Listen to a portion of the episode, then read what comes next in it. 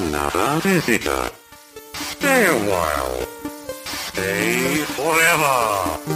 Ein Podcast über alte Spiele von zwei alten Männern. Stay Forever mit Gunnar Lott und Christian Schmidt.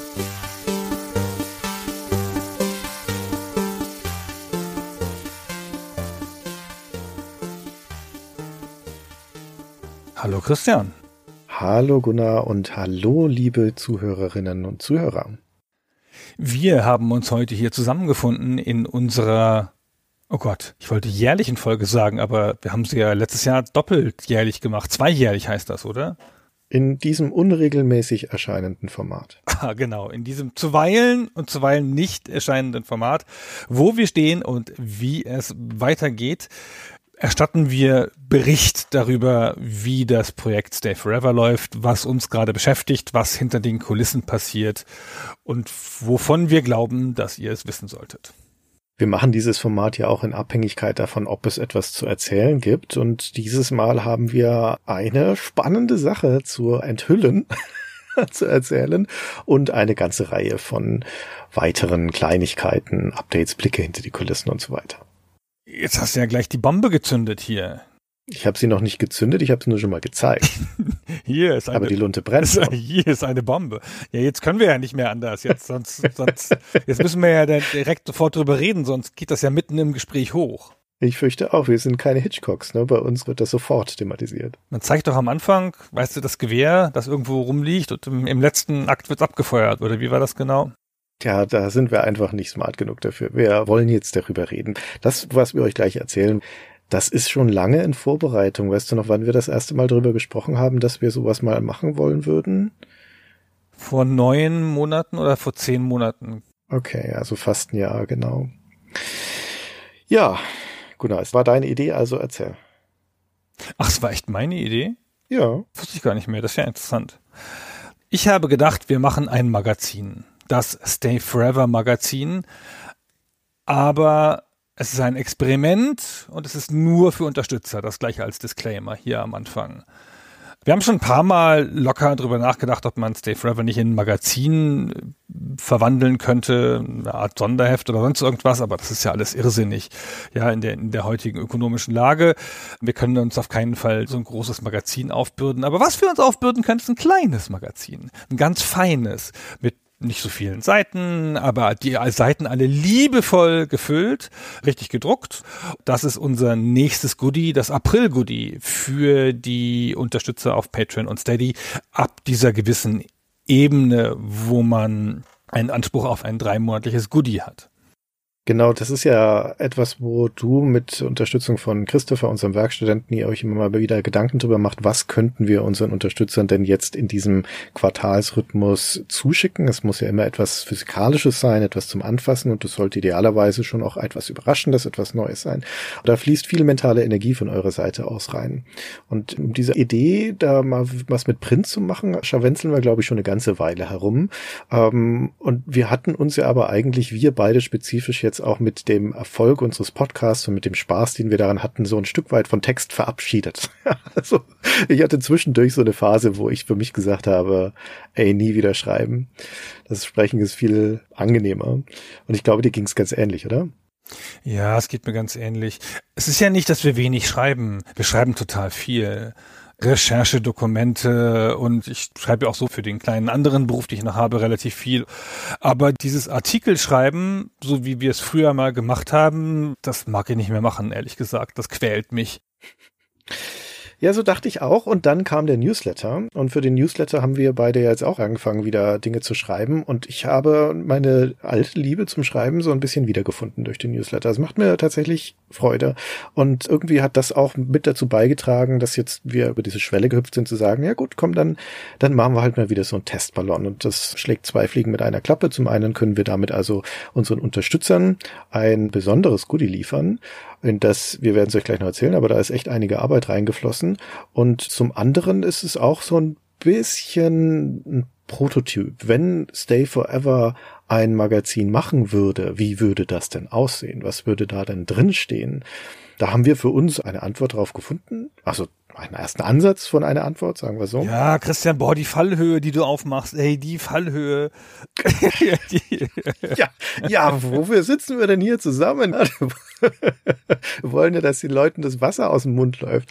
Nee, also du hattest es schon umrissen. Das ist ein kleines Magazin, das wir hier gebaut haben, aber in das ist dafür doch ziemlich viel Energie reingeflossen. Ja, wir hatten das nicht mehr so auf dem Schirm, wie viel Arbeit das ist. Und die Tatsache, dass wir da vor einem Jahr oder einem Dreivierteljahr das erste Mal drüber geredet haben und dass wir jetzt fast fertig sind, als wir in dem Moment, wo wir hier drüber sprechen, fast. Ich habe noch einen Artikel abzuliefern, einen größeren.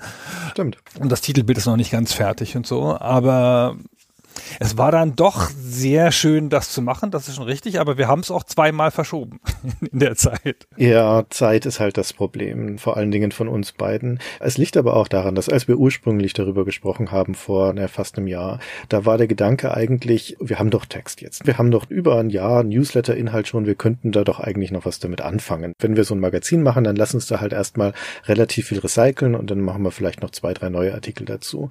Da ist dann aber relativ schnell ein Magazin Magazin raus in dem absolut nichts recycelt ist. Alles, was in diesem Magazin drin ist, ist neu und wir reden hier von 24 Seiten insgesamt. Also wie gesagt, das ist kein Riesending, aber auch die müssen erstmal befüllt werden mit Sachen, von denen wir auch sagen, die passen zu Stay Forever und die entsprechen unserem Qualitätsanspruch.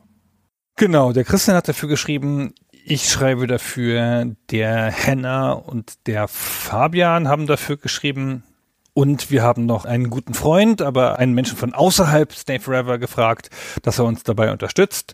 Und das ist der Paul Kautz. Der hat auch am Ende jetzt zwei Artikel geschrieben.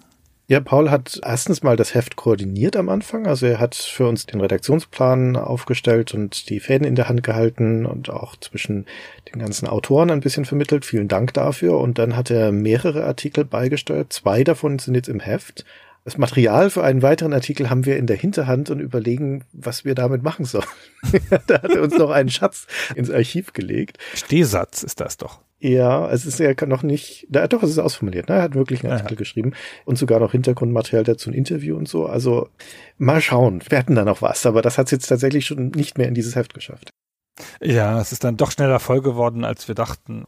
Und wir haben am Anfang ehrlicherweise so ein bisschen gedacht, lass das mal alles den Paul koordinieren und dann wird das irgendwie magisch fertig. Aber dann haben wir am Ende gedacht, wir müssen es doch selber machen. Nicht, weil der Paul das nicht könnte, sondern weil es an uns hängt letztendlich. Ja, ja, Paul hat halt den Punkt erreicht, wo er im Endeffekt immer noch sagte, so, Gunnar, Christian, jetzt müsst ihr mal bitte, macht mal, wo bleiben eure Artikel und so weiter. Und ja, gut, dann hängt es halt an uns. Ja, wenn wir unsere Sachen nicht liefern, okay, was soll er machen?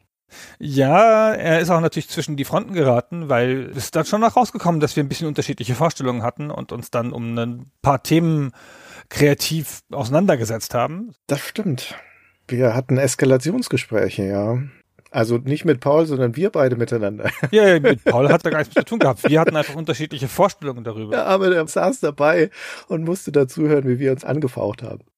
Ja, da sieht man mal, weil wir hatten vorher keine gemeinsame Vision darauf, was daran attraktiv ist. Ja. Aber wir haben uns da, glaube ich, echt ganz gut geeinigt und jetzt bin ich zumindest sehr zufrieden. Keine Ahnung, wie es dir geht. Vielleicht grummelst du heimlich. Nee, nee, ich bin sehr zufrieden damit. Ich würde fast sogar sagen, ich meine, wir können es ja grundsätzlich schon sagen, weil das auch was ist, wo wir Feedback dazu uns wünschen würden. Es ist so ein bisschen ein Wechselspiel zwischen, was können wir an interessanten neuen Geschichten erzählen, auf der einen Seite, also Dinge, von denen ihr vermutlich noch nicht gehört habt und die ihr dann als schön aufbereitete Artikel von uns bekommt. Und zum anderen, wie können wir aber auch Themen da drin haben, die Strahlkraft haben. Also nicht irgendwie über obskures Spiel XY erzählen, das vielleicht spannend ist, aber das noch nie jemand gehört hat, sondern schon auch irgendwelche größeren Themen da drin haben, bekannte weitere Titel und so weiter. Wie schön du damit ja den Grundkonflikt gefasst hast, weil ja. du wolltest interessante, obskure Sachen erzählen und ich wollte Sachen mit Strahlkraft. Ja, und wie damals bei der GameStar will ich Text und du willst Bilder. Ja. ja das ist die alte Grabenlinie, seit 20 Jahren gibt es die. Und auch oh. hier ist sie ist immer noch nicht aufgelöst. da brechen die alten Animositäten wieder auf. Nein, ich bin sehr zufrieden damit, aber ich bin gespannt, was ihr dazu sagt. Also ihr Unterstützer, denn wie gesagt, das ist wichtig, das nochmal zu betonen. Wir verschicken das als Goodie, als Dankeschön an die Leute, die uns unterstützen auf der Ebene 13 Euro oder mehr. Genau, also es wird es nicht irgendwie im Shop geben oder sonst irgendwas. Es ist ein exklusives Unterstützerprojekt. Und wenn das super erfolgreich ist und wir das Gefühl haben, wir könnten das mal wiederholen oder so, kann man immer noch über andere Sachen nachdenken, aber jetzt erstmal ist das das, was wir glauben, leisten zu können. Wir haben uns für das Layout professionelle Hilfe geholt und zwar auch einen alten Bekannten, nämlich den Costa. Konstantin Christiniakis, den früheren Layouter von der GamePro oder der ist auch jetzt, glaube ich, noch Layouter von der GamePro halt als Freelancer. Den haben wir gebeten, das zu layouten. Der ist jetzt bei der Münchner Layouter-Gruppe namens Medienachse und die Medienachse haben wir gebeten, das zu layouten und das macht halt der Costa für uns. Und deswegen sieht es auch ein bisschen aus wie GameStar oder GamePro. ist jetzt nicht der Versuch, ein Artsy-Heft zu machen wie die Gain oder wie die G. Das ist schon so in Tradition unseres Schaffens und insbesondere die Christian Schmidt-Artikel haben ja auch einfach keine Bilder. Ich meine, was soll man da auch Layout? Ja, es mussten leider doch ein paar rein, aber ich habe es so weit wie möglich versucht zu vermeiden. Nein, nein, es sind auch da Bilder drin. Apropos, und die Titelgrafik stammt natürlich von unserem Hausgrafiker, dem Paul. Ganz genau.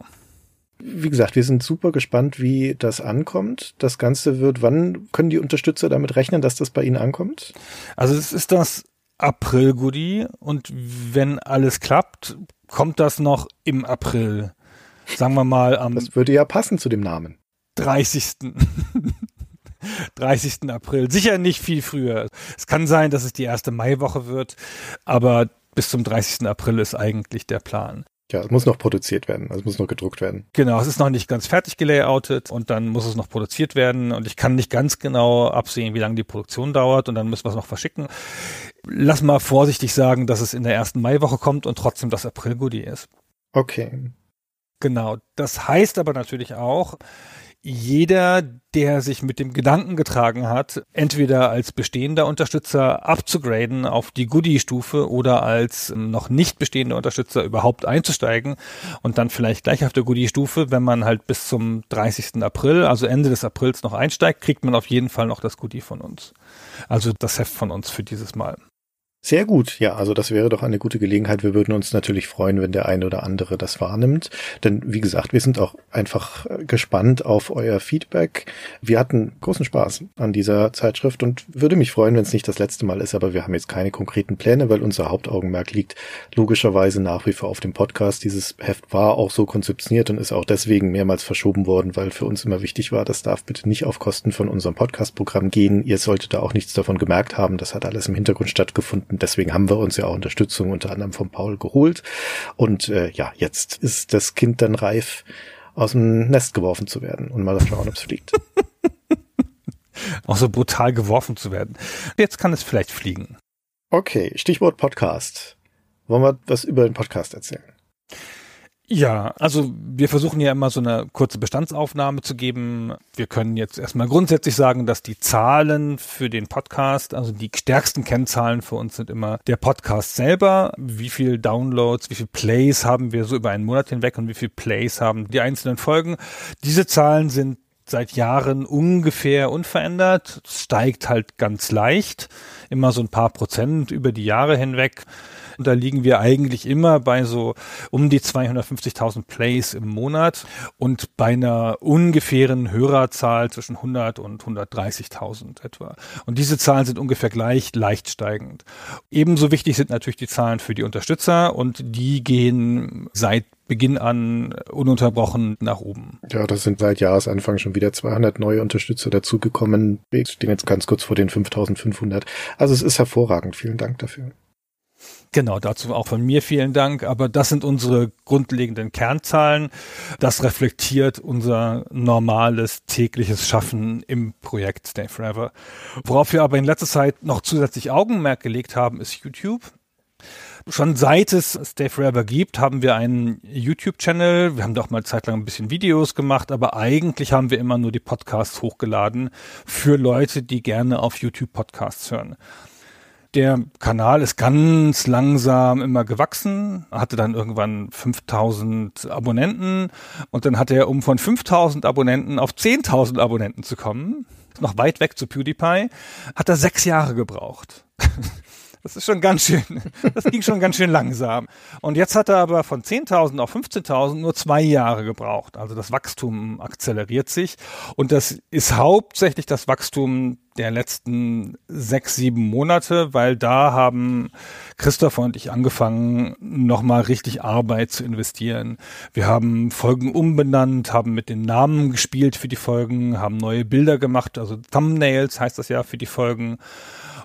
Und das hat jetzt dazu geführt, entweder durch Zufall oder irgendwie dann doch herbeigeführt durch unsere Maßnahmen, dass uns der Algorithmus ein paar Mal gefunden hat.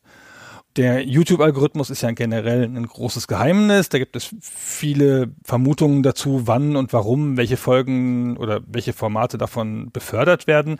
Aber bei uns waren es die Hardware-Folgen, also die SFT-Folgen von und mit Henna.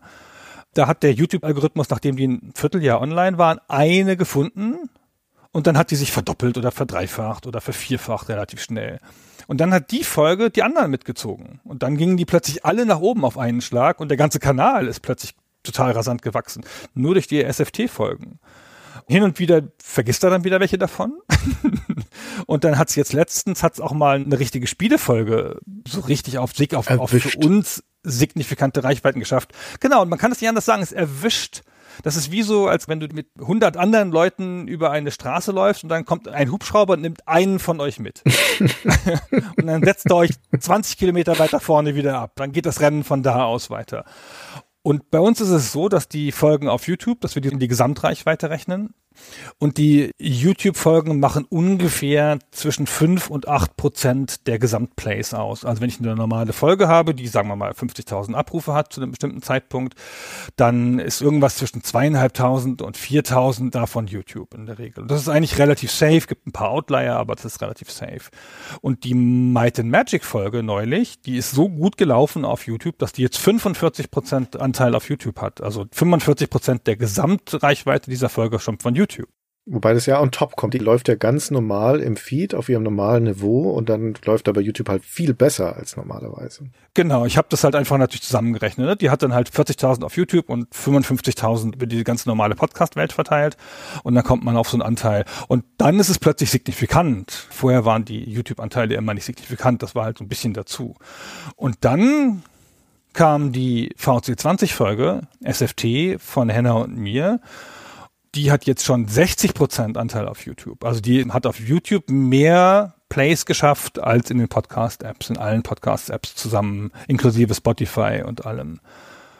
Das ist schon ganz erstaunlich und das zeigt, dass da Wachstum möglich ist, wohingegen unser Wachstum in Spotify und in iTunes und so, glaube ich, jetzt einigermaßen begrenzt ist. Ja, da kommt nicht mehr viel dazu, aber tatsächlich können wir auf YouTube noch wachsen, müssen nur die richtigen weiß ich nicht, die richtigen Wörter sagen und die richtigen Tanzschritte machen, um den Algorithmus, dieses richtige Schaf schlachten, um den Algorithmus zu befrieden. Den geheimen Handschlag mit dem Algorithmus und dann geht's ab.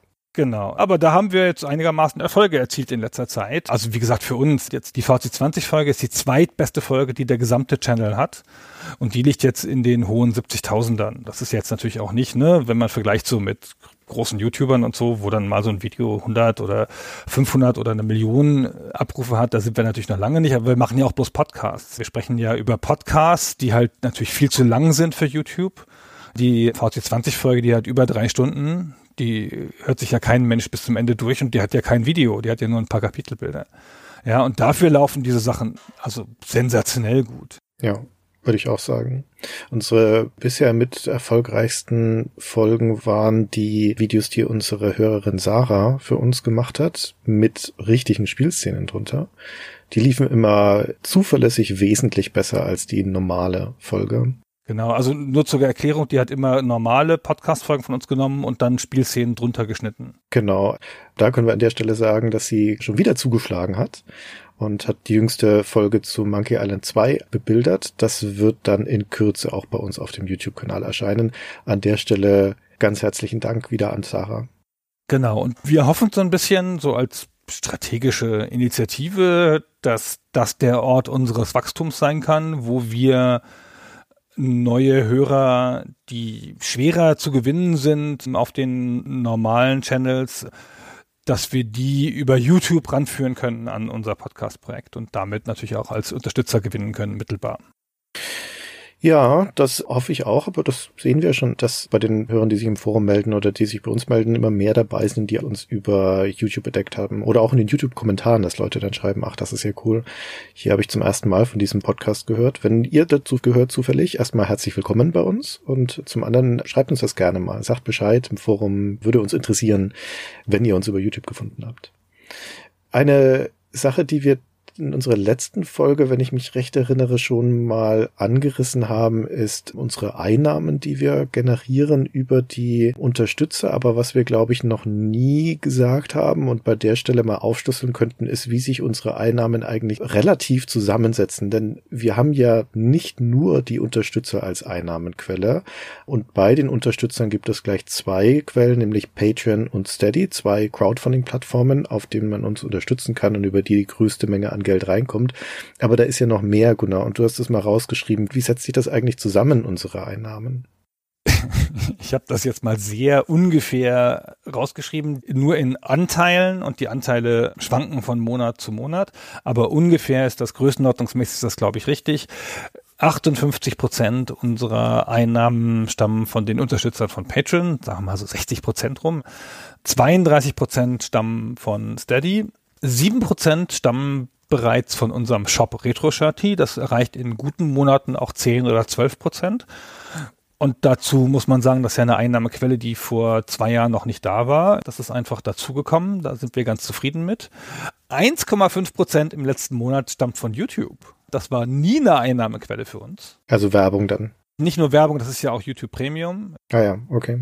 Also es ist etwa immer die Hälfte Werbung und die Hälfte YouTube Premium.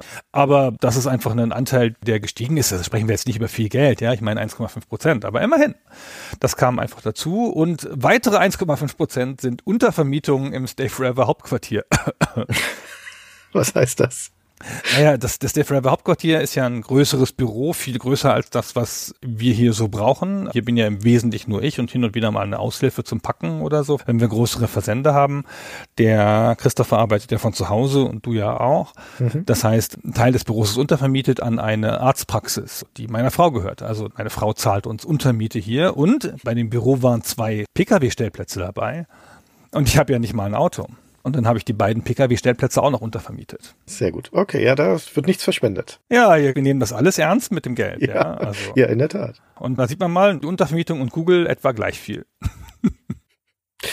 Und sieben Prozent von Retro Shirty, also das ist ja schon eine, ein ordentlicher Beitrag. Gibt's da was Neues zu berichten aus Richtung Shop? Das ist ja dein Baby. Ja, das ist mein Baby und das von Paul und Christopher, muss man fairerweise dazu sagen. Also Paul macht viel von den Designs und denkt auch viel drüber nach.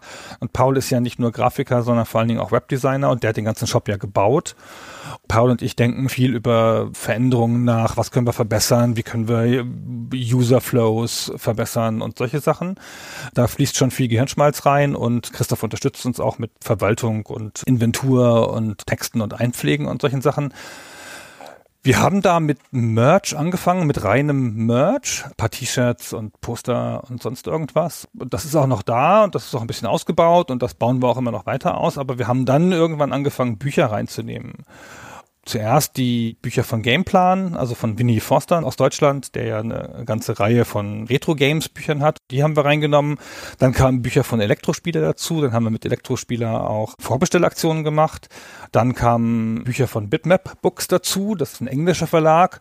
Da ist es ein bisschen stressig, aus England zu bestellen, manchmal wegen Brexit und den Steuern und so. Und dann haben halt relativ viele Leute die Bücher dann bei uns bestellt. Und dann kam noch der englische Verlag Read on Memory dazu. Und dann kam noch der deutsche Verlag Mikrozeit dazu, den wir neulich entdeckt haben, mit dem wir jetzt eine Kooperation haben. Und jetzt ist es ein richtiges kleines Büchersortiment und alle Bücher sind über Retro Games. Es passt alles zusammen. Es passt alles zusammen, Christian. Fast als wäre es ein Plan. Es ist ein richtig kleines, schönes Sortiment. Die lagern wir hier, die Bücher, und ich packe die alle immer persönlich ein.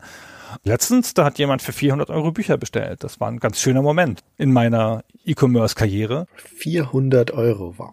Da konnte ich halt für 400 Euro Bücher einpacken, ja. Und das war nicht mal das ganze Sortiment. Der hat noch einzelne nicht gekauft, der Geizkragen. das kommt in der zweiten Bestellung.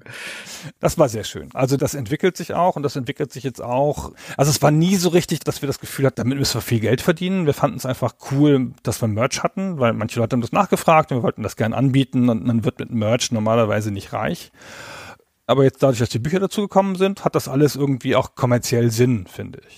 Ja, und äh, wie gesagt, das Sortiment wird ja weiter kuratiert und ihr drei, also Christopher, Paul und du, ihr habt immer ein Auge darauf, was man da noch mit anbieten könnte und wie man das Sortiment erweitern könnte.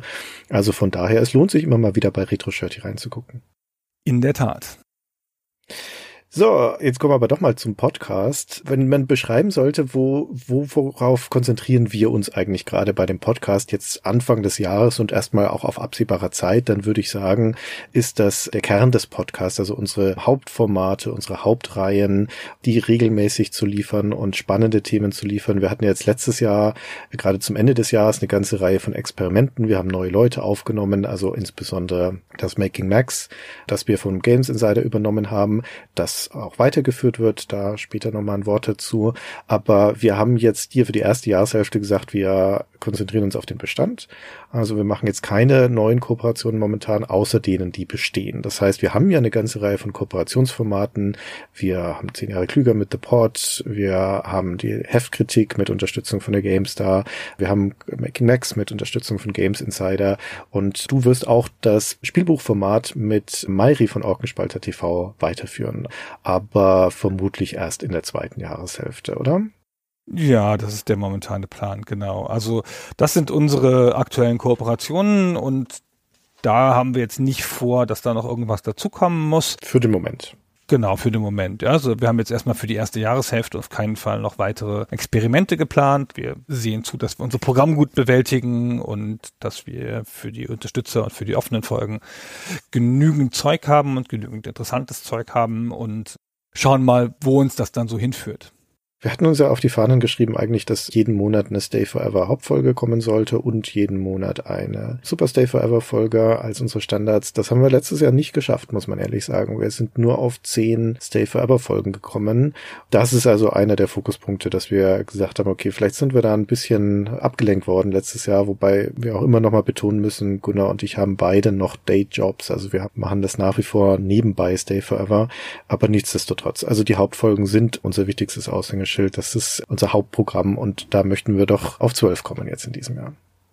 Ja, das muss auf jeden Fall das Ziel sein, dass wir das wieder steigern, sonst wären wir ja nie fertig, Christian. ja, eben. Wie viele Spiele haben wir noch, bis wir fertig sind? Ich glaube 22. Dann ist es vorbei. Dann haben wir alle Spiele besprochen, die es gab. Alle, die es gab, ja, mehr gibt's ja gar nicht. ich glaube nicht, dass wir jemals am Ende sein werden. nee, natürlich. Also allein, wenn ich in meinem mentalen Archiv krame Spiele, die ich unbedingt noch besprechen möchte, da ist noch einiges auf der Liste. Man sollte es nicht glauben nach elf Jahren, aber da ist echt noch viel, viel Gesprächsbedarf. Ja, es sind noch relativ viele große Spiele offen und auch viele kleine. Genau, und da müssen wir halt natürlich gucken, dass wir da ein bisschen dranbleiben und aber auch gleichzeitig genügend Stoff für Patreon und Steady haben. Ja, das heißt aber nicht, dass nicht trotzdem im Hintergrund das eine oder andere Projekt am Brodeln ist, das auch was Neues für Stay Forever sein könnte. Das ist aber jetzt noch nichts, was gerade spruchreif ist. Aber da werden wir euch dann zu gegebener Zeit updaten, sobald wir da das genaueres wissen. Aber wir haben Ideen dafür, wie wir Stay Forever noch weiterentwickeln könnten. Also das heißt jetzt nicht, dass wir sagen, das war's, wir bleiben da stehen, sondern nee, nee, da gibt's schon noch neue Gedanken, aber die sind jetzt nicht fürs erste Halbjahr geplant. Ja, und auch das zweite Halbjahr sieht jetzt nicht aus, als wäre es total dicht mit wahnsinnigen Neuankündigungen. Aber es wird schon Sachen geben und wir haben ja auch für uns ein bisschen gelernt, dass wir uns, wenn wir was Neues machen wollen, dass wir das versuchen, nicht komplett alles selber zu machen, sondern dass wir halt gucken, dass wir uns dabei Hilfe holen, also nicht komplett auslagern, aber dass wir uns jemanden holen, der uns dabei unterstützen kann, damit wir da nicht irgendwie unsere Kernaufgaben vernachlässigen müssen, weil wir was Neues probieren wollen. Richtig. Apropos Kooperationen, was wir ja auch immer gerne machen, wenn es sich anbietet, ist zu Gast woanders zu sein. Und du warst neulich bei einem ganz spannenden anderen Projekt zu Gast. Erzähl mal. Ja, ganz nett. Es gibt seit vielen Jahren das Projekt Apfel Talk. Das ist ein Mac-Podcast und die streamen auch und haben ein Magazin. Und die haben mich völlig überraschend angefragt, mal über alte Mac-Spiele zu reden. Und das ist natürlich ein Hammer-Thema der Apple II ist ja eine historisch bedeutsame Plattform in Amerika gewesen. So wie hier vielleicht der C64 von der Bedeutung oder in England der ZX Spectrum, wo halt ganz viele Spieleentwickler ihre ersten Schritte drauf gemacht haben. Wir haben in der Wolfenstein-Folge erwähnt, dass das die Plattform ist, mit der John Carmack angefangen hat. Und dann hatte ich im Apfeltalk mal die Gelegenheit, da mal das ganz große Fass aufzumachen und über Apple II Spiele zu reden und die Geschichte des Mac Gamings bis in Jetztzeit zu machen. Das war ganz schön. Sehr schön. Die Folge haben wir auch verlinkt, die kann man abrufen auf YouTube und so, das ist ganz nett. Genau, dann sind wir eingeladen worden, demnächst bei Kollegen zu Gast zu sein. Allerdings bin ich mir nicht sicher, ob wir das schon verraten dürfen. Ich glaube, sie haben es noch nicht angekündigt. Demnach dürfen wir jetzt hier nur allgemein sagen, haltet die Ohren offen, die Augen offen auf unsere Kanäle. Wir sagen euch Bescheid über Social Media im Forum und so weiter, sobald das offen ist. Aber wir sind demnächst mal wieder woanders zu Gast. Das ist ja jetzt wenn sehr das nicht. Wenn das nicht neugierig macht, dann weiß ich auch nicht. ah, aber einen Termin könnt ihr euch schon mal im Notizbuch notieren, wobei ich glaube, es gibt eine ganze Reihe von Leuten, die haben das schon gemacht, nämlich der 14.05. Was passiert da genau? Ja, da habe ich mir eine Falle gestellt, weil wir hatten mal in Karlsruhe so eine Art Hörertreffen. Es war gemeinsam mit Wolfgang Walk von The Pot und das hatte irgendeinen, ich glaube, es hat sogar ein Hörer organisiert. Und dann waren wir zusammen im Lokal, Wolfsbräu oder so, und haben dann ein paar Bier getrunken und uns unterhalten. Und es waren so vielleicht 20 Leute da. War sehr nett, Leute kennengelernt und so. Und dann dachte ich, naja, sowas könnte man eigentlich schon mal machen.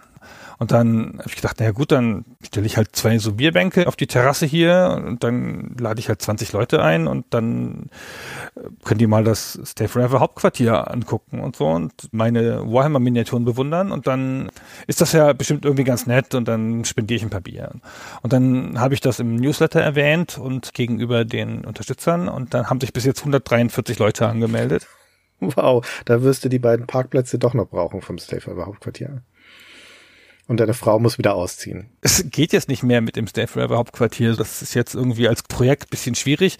Und ich habe jetzt ein Café gemietet und da passen, glaube ich, 100 Leute rein und dann machen wir die Türen auf. Davor ist eine Freifläche und müssen mal gucken, ob wir das dann einigermaßen hinkriegen. Aber das ist ganz nett, weil neben dem Café ist der Retro Games e.V. Also dieser Karlsruher Retro-Verein slash Museum, wo man auch Automaten ausprobieren kann. Und dann treffen wir uns da in diesem Café, wie viele Leute auch immer kommen. Ich sollte es jetzt vielleicht hier nicht erwähnen, dann werden es ja noch mehr. das ist anzunehmen. Also es gibt in den Show Notes zu dieser Folge einen Link, wo man sich eintragen kann, um eine unverbindliche Absicht hierher zu kommen, zu signalisieren. Also wer sich da nicht einträgt, der erfährt es auch nicht, weil ich sage es nur dann da nochmal an. Den Leuten, die sich da eingetragen haben, denen schicke ich dann eine Mail oder mehrere Mails und sage dann an, wann und wo und wie wir uns genau treffen. Vielleicht muss man es auch auf mehrere Termine aufteilen. Ich bin noch nicht so ganz sicher. Der Mai ist ja noch ein bisschen weiter weg. Ich kann mir noch ein bisschen Gedanken bis dahin machen. Oder du schickst einen Rätselspruch, der zu einer zweiten Botschaft führt. Und das ist aber nur ein Teil der Lösung. Und über eine Kette von vier, fünf solchen Rätseln erfährt man dann, wo das Treffen stattfindet. Das ist ein bisschen lustig. das wäre ja gemein. Genau. Jedenfalls, also ich freue mich natürlich über jeden, der kommt. Ja, wir müssen es halt nur irgendwie hinkriegen, dass es machbar ist und wir keinen Verkehrsstau da auslösen oder sonst irgendwas. Aber das kriegen wir schon hin. Dazu wird es dann Mails geben. Aber bitte, bitte, wer daran Interesse hat, hier in die Shownotes gucken und sich dann da eintragen, bitte. Und das in Karlsruhe. Stell dir vor, ich hätte das in Nürnberg ausgerufen, was ja, wie man weiß, magnetische Wirkung hat. Das ist die viel interessantere Stadt. Ja, ich habe irgendwie gedacht, wir haben, glaube ich, acht oder zehn Unterstützer in Karlsruhe. Ich dachte halt, die kommen bestimmt. Ja, die kommen auch bestimmt. Aber dass es doch so viele andere Leute gibt, die dann vielleicht auch fahren wollen, dann haben doch Leute sich nach Hotels erkundigt. Ja, und Leute, die andere Leute mitnehmen. Ja, und ich habe ja wirklich gar kein Angebot. Ne? Ich bin dann halt nur da und wir unterhalten uns und ihr unterhaltet euch untereinander. Ich singe nicht und es bin auch wahrscheinlich nur ich da. Und was ist mit deinen Miniaturen? Ja, die kann ich vielleicht nicht mitbringen. Außerdem sind es nur zwei. Hatte ich das vorher gesagt? Das mit den zwei hattest du nicht gesagt. Jetzt wissen wir es. Also mal schauen, das wird sicher nett. Wie gesagt, tragt euch gerne ein und wir schauen, wie wir das dann handeln. Und hinterher gehen wir noch zum Retro Games. Das ist ja eh immer eine Schau. Das klingt sehr gut. Schön. Da gibt es bestimmt Fotos dann hinterher und die wiederum landen sicher im Newsletter. Ja, davon können wir ausgehen. Kleiner Themenwechsel. Wir haben ja schon ein, zweimal den Christopher erwähnt eben gerade. Jetzt dachten wir uns, jetzt laden wir den uns mal in diese Wo wir stehen Folge ein, damit er einen Blick in seine Tätigkeit geben kann. Der Christopher hat sich zu einer wertvollen Stütze unseres Projektes entwickelt und wird auch von uns immer mal wieder erwähnt, zumeist lobend. Und er ist für eine ganze Reihe von Dingen verantwortlich, die um diesen Podcast herum passieren. Aber man hört ja nie seine Stimme, weil er nicht zu unseren Podcaster-Stimmen gehört. So, jetzt zeig uns mal deine Stimme, Christopher. Sag mal Hallo. Hallo, schön, dass ich da sein darf. Hallo Christopher. Ja, schön, dass du Zeit für uns hast, hier für diese Aufnahme spontan mit reinzuschauen. Wir haben es dir auch wirklich erst vor drei Stunden gesagt. Aber das ist halt das dynamische Podcaster-Leben, weißt du? Ja, anders kennt Christopher das ja nicht von uns. ja, sonst ist immer alles wohl geplant. Wird ihm einen Auftrag zugeworfen und hat dann in drei Stunden fertig zu sein. ich kenne das gut, Aufgaben in letzter Sekunde aufgetragen zu bekommen.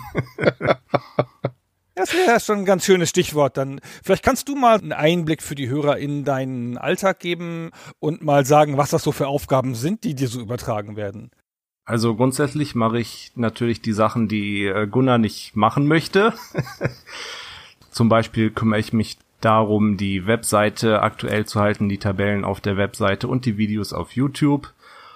Dann mache ich manchmal Recherche zu manchen Folgen, Hintergrundrecherche. Dabei hat sich zum Beispiel auch ein neues Format ergeben, das Format der Stay Forever Historie, die Historienfolgen, von denen es jetzt schon ein paar gibt. Dann bin ich natürlich in der Community aktiv, helfe aus, wo ich kann, im Discord oder auch im Forum.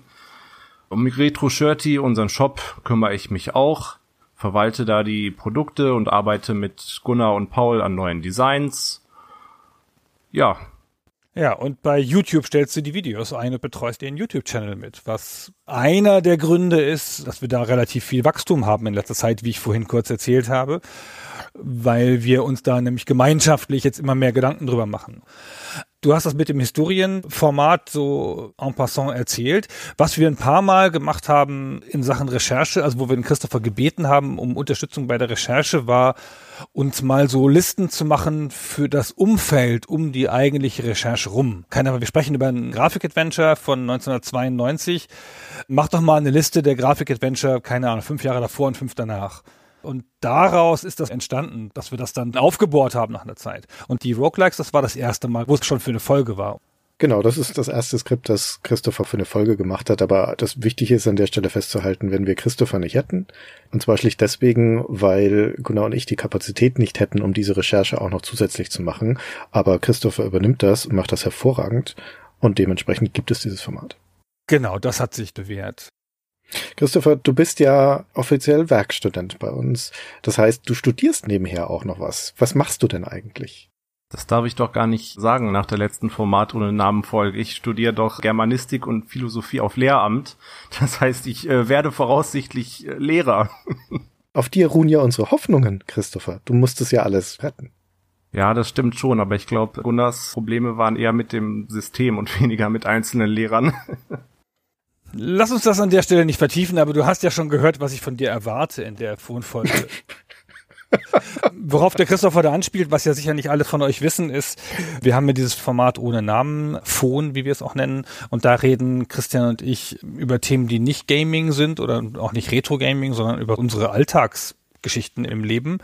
Und ich habe ja ein schulpflichtiges Kind auf dem Gymnasium und habe mich dann ein bisschen vielleicht ein bisschen sehr ausgelassen darüber, wie unzufrieden ich mit der Schule bin. Und das hat zu einer längeren Diskussion im Forum geführt, falls die mal jemand nachlesen will. So Gunnar gegen die Schule und Gunnar gegen die Lehrkräfte. Das war ganz interessant, aber es war auch wirklich interessant. Ich habe viel gelernt und es haben eine ganze Reihe von Lehrern in der Hörerschaft haben sich angeboten, mit mir noch privat zu reden. Und dann habe ich zwei, drei Telefonate mit denen geführt, um deren Position besser zu verstehen. Und die meisten von diesen Lehrern waren aus anderen Bundesländern und haben haben dann gesagt, das ist einfach ein Baden-Württemberg-Problem. ja, das wird richtig sein. Aber Christopher hat sich noch nicht entschieden, seinen Berufswunsch aufzugeben. Also so schlimm kann es nicht gewesen sein. Christopher, wie bist du eigentlich zu uns gekommen? Also euch beide als Person kenne ich natürlich schon seit der GameStar, weil meine Eltern früher GameStar gelesen haben, also seit Anfang an eigentlich. Und auch ich als Pimp habe dann irgendwie mit äh, sechs, sieben, acht Jahren oder so dann die GameStar gelesen, auch wenn das meiste davon natürlich überhaupt nichts für mich war. Und äh, euch beide habe ich dann als Charaktere natürlich kennengelernt und wahrscheinlich habe ich irgendwann vor vielen Jahren mal geschaut, was ihr eigentlich macht und bin dann auf diesen Podcast gestoßen. Und wie kam es dazu, dass du dann als Werkstudent bei uns eingestiegen bist? Gunnar hatte irgendwo locker gesagt, dass er einen Werkstudenten sucht. Und ich habe mir an der Stelle dann gedacht, ja, warum mal nicht? Und anscheinend war ich so super, dass Gunnar mich ausgewählt hat, was mich natürlich sehr freut. Ja, und uns freut es, dass du zu uns gekommen bist, weil das ist ja jetzt schon eineinhalb Jahre her. Zwei Jahre tatsächlich. Zwei Jahre schon. Ja, und hoffentlich geht das auch noch eine Weile. Also lass dir ruhig Zeit mit deinem Studium. bei uns du bist uns herzlich willkommen. Aber mal Butter bei die Fische, Christopher. Was von den Sachen, die du bei uns im Hintergrund machst, und zu den Sachen, die du aufgezählt hast, könnte man noch weitere anhängen. Du suchst ja teilweise zum Beispiel auch Kapitelbilder raus und machst Kapitelmarken, recherchierst für uns auch Dinge im Hintergrund, was für Tools können wir verwenden und so weiter. Was von den ganzen Sachen macht denn Spaß und was ist eher nervig? Kannst es uns ruhig sagen. Es drohen hier jetzt keine unmittelbaren Konsequenzen. Erst später, wenn die Mikros abgeschaltet sind.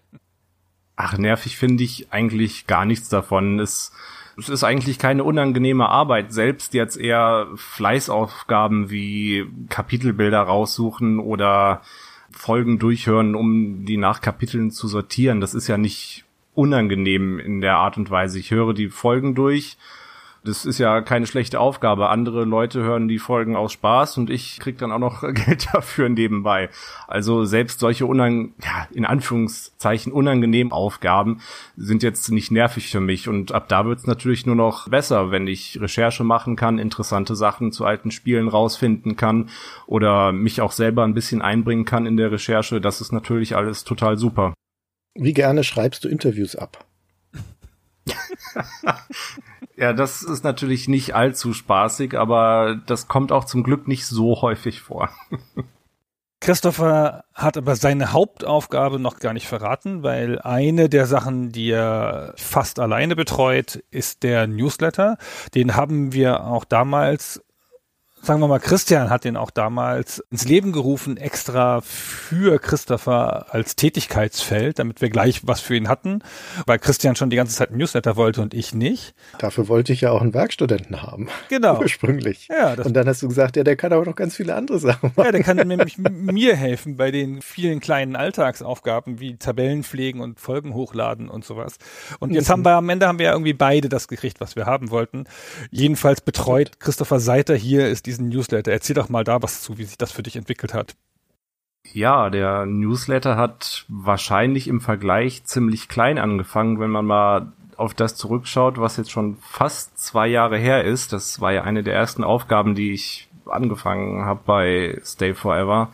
Und wenn man sich das im Vergleich zu heute anschaut, heute ist der Newsletter ja echt fast schon ein Magazin. Also der Newsletter, der kommt monatlich, das heißt, wir arbeiten jeden Monat da lange Texte ein. Zum einen geht's darum, was momentan eigentlich bei Stay Forever so los ist, was hinter den Kulissen abgeht, was für Folgen in Zukunft kommen, was die Podcaster privat manchmal machen.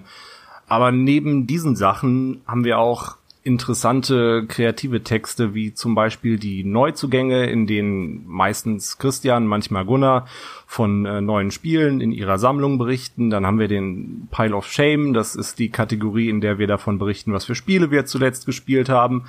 Und ich habe auch einige eigene Kategorien in dem Newsletter, zum Beispiel die Retro News, das ist ein relativ altes Format schon von Stay Forever. Das hat früher mein Vorgänger, der Christian Beuster, in Podcast-Form gemacht. Aber wir haben uns gedacht, das ist vielleicht äh, interessanter und ein bisschen besser zu konsumieren in Textform. Deswegen haben wir das in den Newsletter eingegliedert.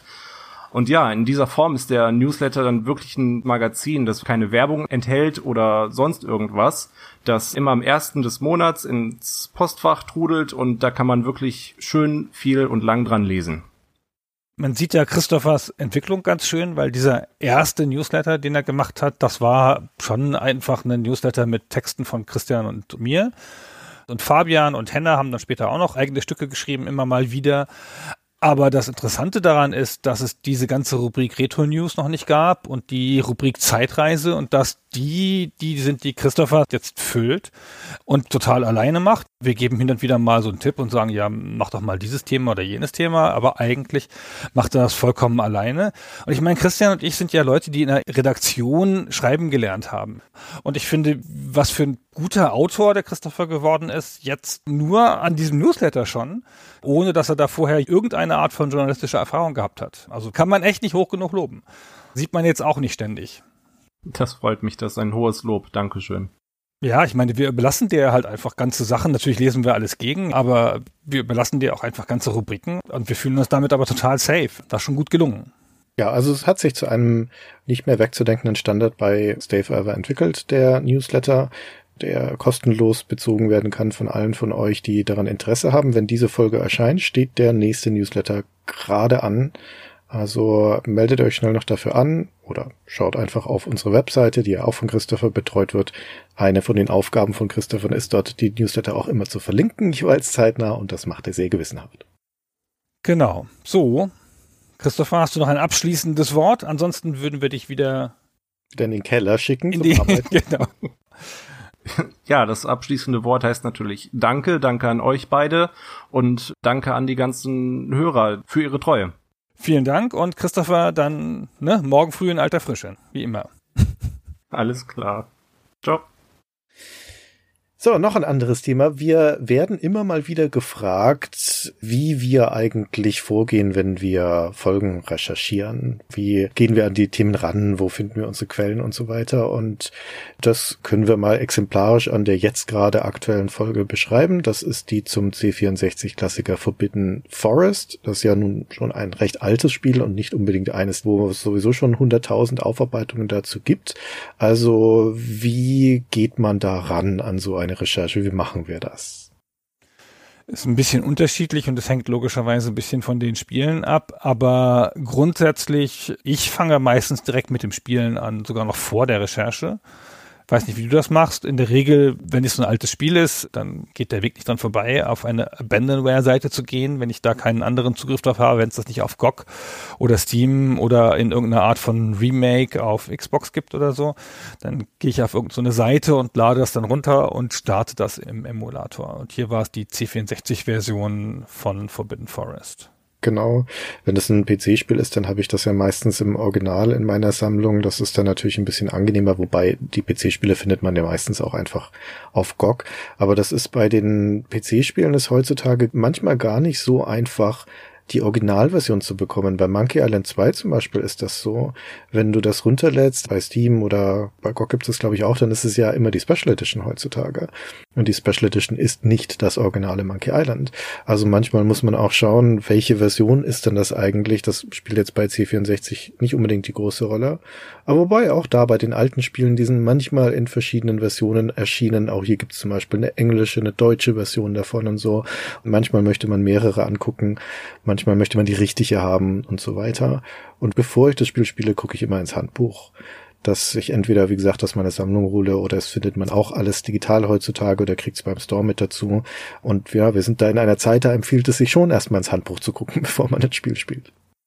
Ja, das stimmt. Also je nachdem, wie gut ich das Spiel kenne oder so, aber ich versuche schon immer zuerst das Handbuch zu lesen und das Spiel zu spielen, bevor ich mich in die Recherche stürze, weil beim Recherchieren kriegt man ja auch Urteile mit und andere Sichtweisen und man findet ja nicht nur Primärquellen, sondern halt auch Sekundärquellen und dann ist man so ein bisschen beeinflusst und ich bin immer ganz froh, wenn ich meinen eigenen Blick noch zuerst habe. Ja, das geht mir ganz genauso. Ich möchte auch erstmal eine eigene Meinung mir bilden. Genau, und so haben wir damit auch angefangen. Ich habe Forbidden Forest gespielt und den direkten Nachfolger Beyond Forbidden Forest. Das ist ja mal relativ dankbares Geschäft. Ich habe dann Forbidden Forest, glaube ich, fünfmal durchgespielt oder so. Und dann waren 45 Minuten rum. dann habe ich eine Pause gemacht. Wir haben ja auch durchaus andere Spiele. Ich erinnere mit leidvoller Erinnerung an die Baldur's Gate Folge vom letzten Jahr, Baldur's Gate 2 Folge. Da habe ich dann das ganze Spiel nochmal durchgespielt für 150 Stunden. Da waren das jetzt schon sagen wir mal, vom Arbeitsaufwand her sehr angenehm, dass das Spiel so kurz war und in zehn Minuten durchgespielt werden konnte und dass man dann auch noch eben schnell den Nachfolger ausprobieren konnte. Weil man schaut ja schon, je nachdem, wo wir in einer Reihe stehen, dass man noch den Nachfolger, den direkten Vorgänger, den spirituellen Vorgänger, den größten Konkurrenten und irgendwas nochmal aus dem Umfeld anspielt, um so ein Gefühl dafür zu kriegen, wie das damals war, weil klar habe ich eine Erinnerung an viele Spiele, aber auch nicht an alle logischerweise. Ich habe ja auch nicht alles selber damals dann im Original frisch gespielt. Und manchmal ist es dann so, dass einem gewisse Designkonventionen krass dämlich vorkommen aus der heutigen Sicht und man dann aber noch mal gucken muss, ob das nicht normal war zu der Zeit, wie das die anderen gehandelt haben oder dass eine gewisse Grafikqualität einem jetzt schauderhaft vorkommt, die aber zu der Zeit normal war und das findet man eigentlich eher raus, wenn man noch ein anderes Spiel spielt. Ja, und also sobald dann die eigene Meinung da ist zu einem Spiel, dann geht es darum zu gucken, was findet man denn so an Informationen über das Spiel anderswo. Gerade beim C64 zum Beispiel, das C64-Wiki ist eine sehr schöne Quelle, um sich nochmal Meinungen einzuholen und Ansichten von anderen Leuten. Foren sind eine gute Recherchequelle, gerade auch wenn es ältere Einträge sind, teilweise bis zurück zur Usenet-Zeit, zu gucken, worüber haben die Leute denn eigentlich diskutiert und was war das Meinungsbild dazu und Aspekte dann auch noch zu finden, die vielleicht leichter übersehen werden oder wo man tiefer drin sein muss. FAQs sind hervorragend. Ich schaue immer auf Game FAQs, schaue immer in die ähm, Lösung, Strategy okay. Guides, Lösungen. Ja, ja. teilweise habe ich mir auch schon zeitgenössische Lösungsbücher angeschafft. Gerade wenn es offizielle Lösungsbücher sind, dann haben die relativ oft nicht nur den schieren Lösungsblock da drin, sondern auch kontextuelle Informationen, sei das eine ausgefeiltere Beschreibung der Hintergrundgeschichte. Also überraschend oft sind die so eingefasst in Erzählung, häufig auch Interviews oder ein paar Blicke hinter die Kulissen. Also es gibt nicht wenige Lösungsbücher aus der Zeit, die haben noch so Making-of-Aspekte. Also das ist eine viel bessere Quelle, als man das meinen sollte. Und Strategy Guides sind ja häufig auch was, wo sich Leute sehr intensiv mit Spielen beschäftigen. Kriegt man nochmal wunderbare Informationen raus. Für Prince of Persia gab es noch ein offizielles Lösungsbuch, sogar auf Deutsch, das man auf Ebay kaufen konnte. Die sind jetzt teurer als damals. Das macht mich jetzt ganz fertig. ja. ja. Das habe ich mir gekauft und das habe ich so intensiv durchgearbeitet für die Folge, dass ich hinterher wegwerfen musste, weil es zerfleddert war. Wow. Das, das war ganz Du schön. hast du Wert zerstört. Das hätte man doch noch bei Retro-Shirty verkaufen können. Ja, nee, danke. Original-Lot. Genau. Das ist aber sehr schön. Also ich habe eine ganze Zeit lang immer nur im Internet gesucht. Es gibt aber doch erstaunlich viele Sachen, die gar nicht im Internet sind, die in Büchern sind. Und seit ich jetzt ja auf RetroShirt die selber Bücher verkaufe, habe ich da auch ein klareres Gefühl für, wo da noch Sachen sind. Und manche Bücher gibt es dann halt auf, als PDF, um nochmal was nachzulesen. Manche Bücher kaufe ich auch extra dann dafür, wenn es welche gibt. Manche Bücher habe ich auch einfach schon jetzt, dadurch, dass ich da hier das ganze Sortiment von Bitmap Books habe und so wo man immer mal reinschauen kann und Google Books ist auch gar keine schlechte Quelle, um ein paar Ansätze zu finden. Und was ich jetzt seit dem Hobbit das erste Mal habe, ich habe jetzt einen Account für academia.edu. Das ist eine Seite, wo man wissenschaftliche Papers runterladen kann, weil es gibt ja dann doch mehr Papers zu spielen, gerade im amerikanischen in Game Studies, als ich gedacht habe. Das ist also richtig eine Recherchemöglichkeit. Ja, was auch sehr gute Primärquellen sind, sind die zeitgenössischen Spielemagazine. Jetzt gar nicht unbedingt die Tests. Ich persönlich ziehe nicht so wahnsinnig viel aus den zeitgenössischen Tests raus. Die sind ja meistens eher spielbeschreibend und das trägt jetzt nicht so viel zur Meinungsbildung bei. Aber auch da gibt es häufiger mal kontextuelle Informationen. Jetzt bei Forbidden Forest zum Beispiel gab es eine englische Zeitschrift, die hatten in ihrem Test nochmal ein halbseitiges Interview mit dem Paul Norman, das du sonst nirgendwo findest. Also da musst du tatsächlich in die Originalquellen reingucken. Aber Vorberichterstattung zum Beispiel hat gerne auch mal Interviews oder Zitate dabei. Dementsprechend ist das ganz ergiebig, gerade bei den klassischen US-amerikanischen Magazinen. Hier die Computer Gaming World zum Beispiel ist eine ganz wunderbare Quelle. Die haben auch immer mal wieder Kolumnen von Designern aus der damaligen Zeit. Auch Anzeigen dazu sind interessant. Anzeigen sind manchmal interessant, genau. Ja, und was wir nicht bei jeder Folge machen, aber doch bei einigen, ist auch den Versuch zu starten, mit Beteiligten zu sprechen. In diesem Fall bei Forbidden Forest dem Paul Norman. Das ist uns nicht gelungen, die Kontaktaufnahme, sonst hättet ihr seine Stimme im Podcast gehört. Aber das liegt nicht daran, dass wir es nicht intensiv versucht hätten. Ja, also wir haben verschiedene Webseiten von ihm gefunden und dann versucht, die Adresse rauszukriegen, die zu der Webseite gehört. Auch über die Wayback Machine zum Beispiel. Also wir gucken auch immer in die historischen Archive von den Webseiten. Ja, und ich habe bestimmt an zehn Adressen, von denen ich dachte, dass sie Paul Norman gehören könnten, E-Mails geschrieben. Einige sind auch nicht zurückgekommen, aber es kam nie eine Reaktion. Was wir oft machen, ist über LinkedIn zu gehen, also diese Business-Plattform. Da sind relativ viele Designer, aber die Generation von Paul Norman, der ist ja auch über 60 oder 70 schon, die ist da nicht so stark vertreten. So meine Generation sind super viele Leute da und, und die erreicht man schon ganz oft noch, aber den haben wir einfach nicht gekriegt. Dann habe ich noch irgendwelche Leute angeschrieben, die ihn interviewt haben und gefragt, ob die uns ein Intro machen können. YouTuber und Leute von einem C64 Blog und irgendwas. Keiner hat mir geantwortet. Ich bin noch nie so überall abgeprallt. Das war blöd. Ja, wir haben das über drei Wochen oder sowas ja. immer wieder versucht, beide unabhängig voneinander. Das hat sich auch in der Vergangenheit schon als ganz probat erwiesen. Wenn auf eine erste Anfrage keine Nachricht kommt, dann schickt der nächste halt nochmal eine Anfrage hinterher. So ein Trommelfeuer. ja, ja, manchmal funktioniert das. Manche Leute vergessen es halt oder es rutscht im Postfach runter oder landet im Spam. Sowas passiert schon mal. Und deswegen ist es ganz gut, da immer nochmal nachzufassen. Aber in diesem Fall war das leider erfolglos. Und dann hatten wir das Spiel ja relativ schnell gespielt. Das war jetzt nicht die ganz große Schwierigkeit. Das war ja relativ kurz, konnten wir auch gut durchspielen und hatten dann da eine relativ klare Meinung.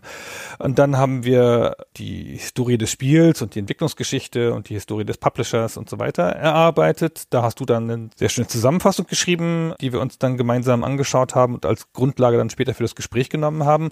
Und dann haben wir uns nochmal auf technische Aspekte versteift. Das ist mir schwer gefallen, ehrlich gesagt. Weil das Spiel ist dann ja, wie wir in der Folge gesagt haben, möglicherweise das erste C64-Spiel, das jemals Parallax-Scrolling gemacht hat. Und dann habe ich es zu meiner persönlichen Aufgabe gemacht, zu verstehen, wie Parallax-Scrolling auf dem C64 funktioniert. Und dann habe ich echt versucht, so ein Buch zu lesen, so ein Programmiererhandbuch, The Essential Guide to Programming the C64 oder sowas. Das war aber echt ein bisschen hoch für mich. Und dann habe ich unseren Hörer Dennis Busch auf Discord kontaktiert und dann hat der mir das versucht zu erklären. und dann habe ich meinen Freund Jochen, auch ein Hörer von uns und hauptberuflicher Spieleprogrammierer, gefragt, ob der das zufällig weiß. Und dann hat der das versucht zu erklären und dann nochmal und dann nochmal. Und dann habe ich Christian erzählt, was der Jochen mir erzählt hat. Und dann hat Christian es nochmal versucht, mir zu erklären, wie Jochen es wahrscheinlich gemeint hat. und am Ende konnten wir dann in der Folge darüber reden. Ja, aber das war ein ganz schöner Ritt. Aber das war dann schon auch der Ehrgeiz, dass wir das verstehen wollten, ja, und dass wir das auch korrekt wiedergeben wollten. Ja, nach bestem Wissen und Gewissen. Wir sind ja jetzt nicht super tief drin in der Technik, aber es gibt heutzutage auch echt schöne Tools, die einem helfen zu verstehen, was unter der Haube passiert. Wir hatten ja diese Erfahrung bei The Hobbit, wo es ein eigenes Tool gibt, das dir zeigt, was passiert im Spiel, wie die Variablen, welche es gibt und welchen Wert die gerade stehen und so. Und es gibt generell für C64-Spiele den C64 Debugger, ein ganz tolles Stück Software, das dir im laufenden Betrieb anzeigt, was gerade im Speicher liegt gibt, die ganzen Zeichensätze, die ganzen Sprites, welche Sprites gibt es, wo sind sie auf dem Bildschirm, kannst du die hervorheben lassen und sowas. Nicht ganz eingängig, aber es ist eine ganz wunderbare Software. Du kannst dann auch die Emulation jederzeit passieren, vorspulen, zurückspulen und so weiter. Wenn man sich mal genauer angucken will, was passiert da eigentlich auf dem Bildschirm und wie ist das zusammengesetzt, ist das ein hervorragendes Tool, um ein bisschen besser zu verstehen, was für technische Lösungen in dem Spiel stecken. Das ist schon ganz schön super. Wir leben schon in so einer goldenen Zeit, wo diese alten Sachen auch teilweise dann ganz gut erforscht sind und wo ja gerade so bei so Plattformen wie dem C64, da schreiben ja Leute Spiele für. Das heißt also, es gibt auch noch Leute, die sich jetzt damit auskennen. Man muss jetzt nicht Leute fragen, die vor 30 Jahren dabei waren, ob die sich noch erinnern, sondern es gibt jetzt Leute, die akut noch die Fähigkeiten haben, den C64 zu programmieren, weil sie es jetzt gerade tun. Und dann hat man da ja auch Zugang zu. Das ist schon ganz schön. Richtig. Ja, und dann fließt das alles in der Folge zusammen. Wir hatten ja mal eine Phase ganz am Anfang von Stay Forever, wo wir ein geteiltes Dossier hatten für uns.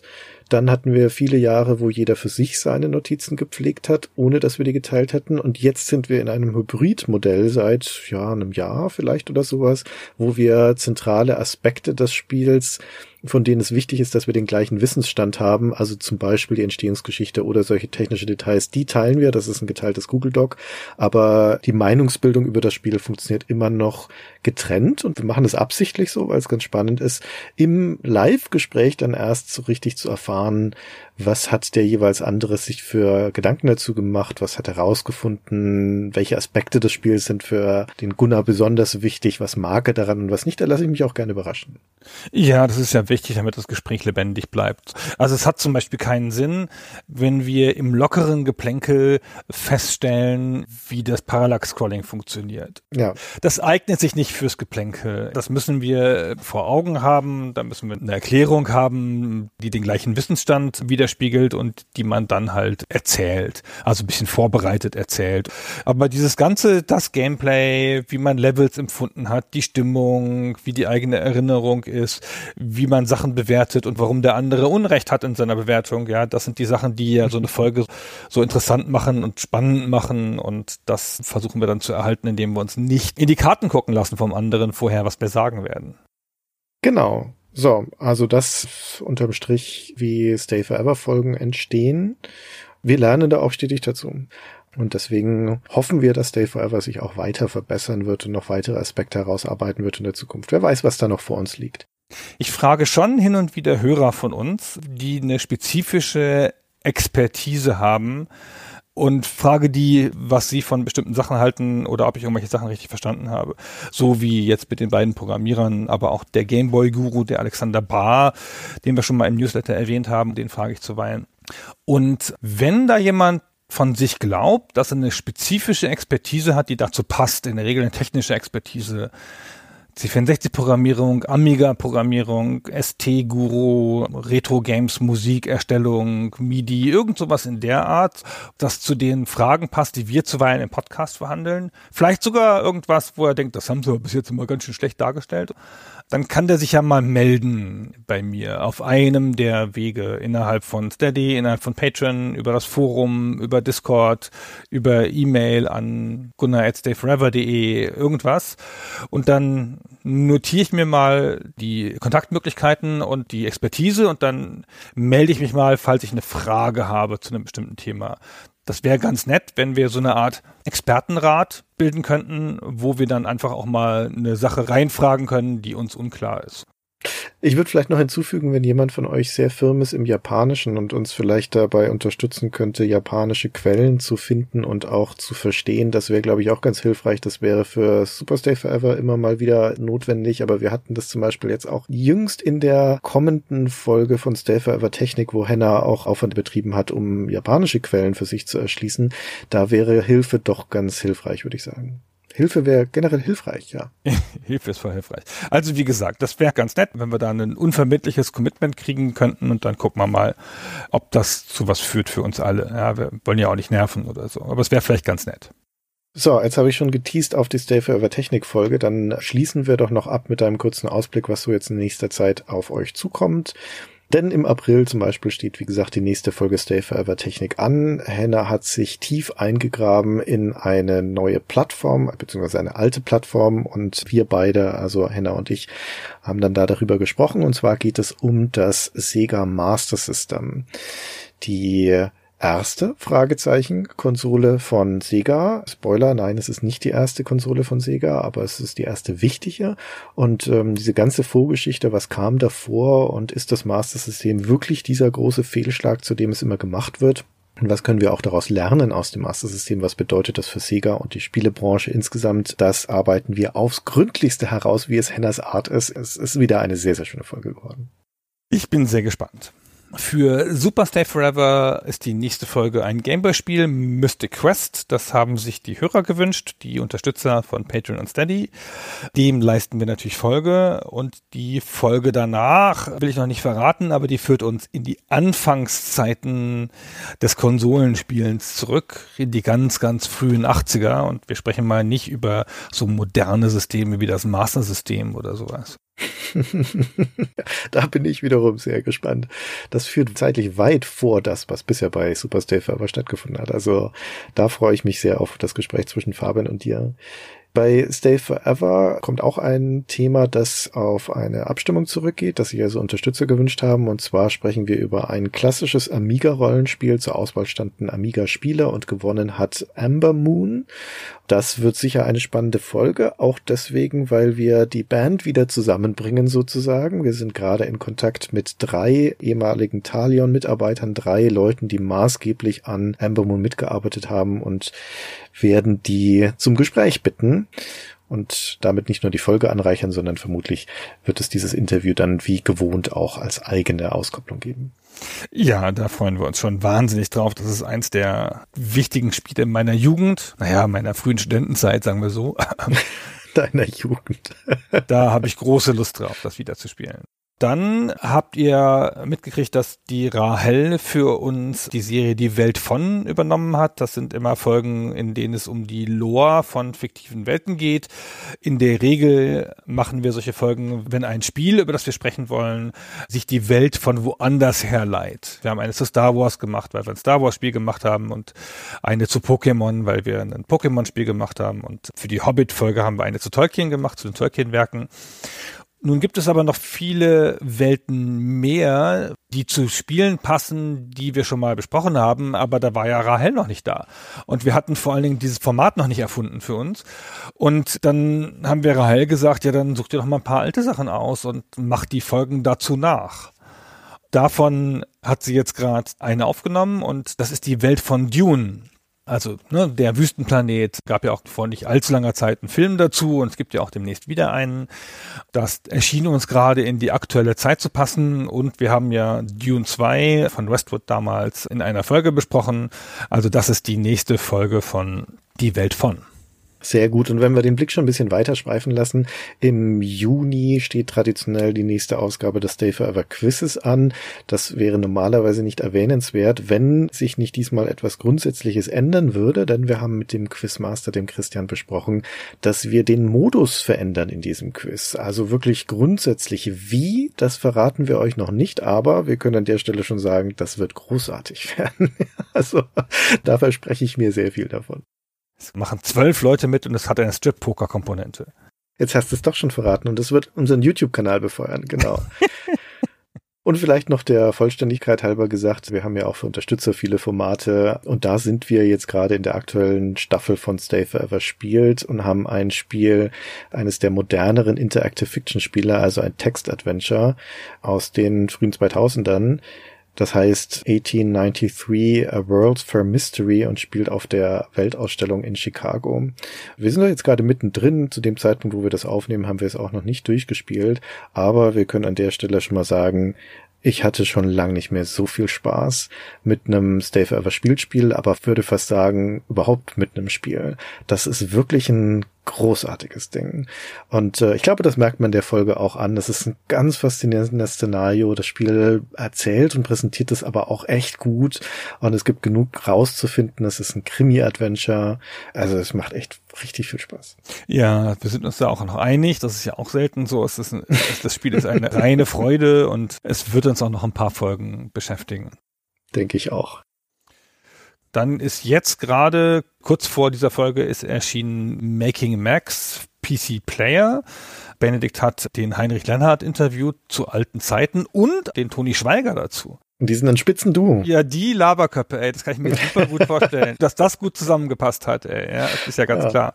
Also wie gesagt, gerade erschienen und die nächste Folge ist auch schon in Arbeit. Ja, es erscheint ja dann immer eine Klassikfolge. Ach genau, es kommt erst die Klassikfolge. Genau, nächsten Monat wird es um die Bravo Screen Fun gehen mit Anatol Locker. Und dann kommt wieder eine neue Folge, aber das verraten wir jetzt noch nicht. Und was auch schon geplant ist, ist die nächste Folge der Heftkritik. Das ist ja unser Format, wo wir uns Ausgaben von der GameStar vornehmen, die durchblättern und ein bisschen darüber reden, wie wir das Heft damals empfunden haben oder wie das Heft entstanden ist. Da hatten wir ja jetzt die letzten Folgen immer mit Gästen gemacht. Der Michael Graf war mal da für eine Folge und der André Horn war für die GamePro da. Und dann ist uns aufgefallen, dass die Folgen mit Gästen viel besser sind. und jetzt machen wir noch in der ersten Jahreshälfte eine mit Markus Schwertl. Genau, Markus hat schon zugesagt, er hat sich eine Ausgabe rausgesucht und das wird schön. Gut, Gunnar, ich würde sagen, das ist der Stand der Dinge hier im Stay Forever Land. Damit sind wir durch für heute. Vielen Dank fürs Zuhören. Wir freuen uns auf alles, was vor uns liegt. Wir freuen uns sehr, wie unser Zeitschriftenexperiment bei euch ankommt. Hoffen natürlich, dass wir von vielen von euch dann auch Feedback dazu bekommen. Und ansonsten hören wir uns oder vielleicht sehen wir uns auch in Karlsruhe. Und wenn ich uns sage, dann meine ich dich, Gunnar, und die Hörer, weil ich kann leider nicht dabei sein. Alles klar, dann bis zum nächsten Mal und vielen Dank fürs Zuhören. Tschüss. Ciao.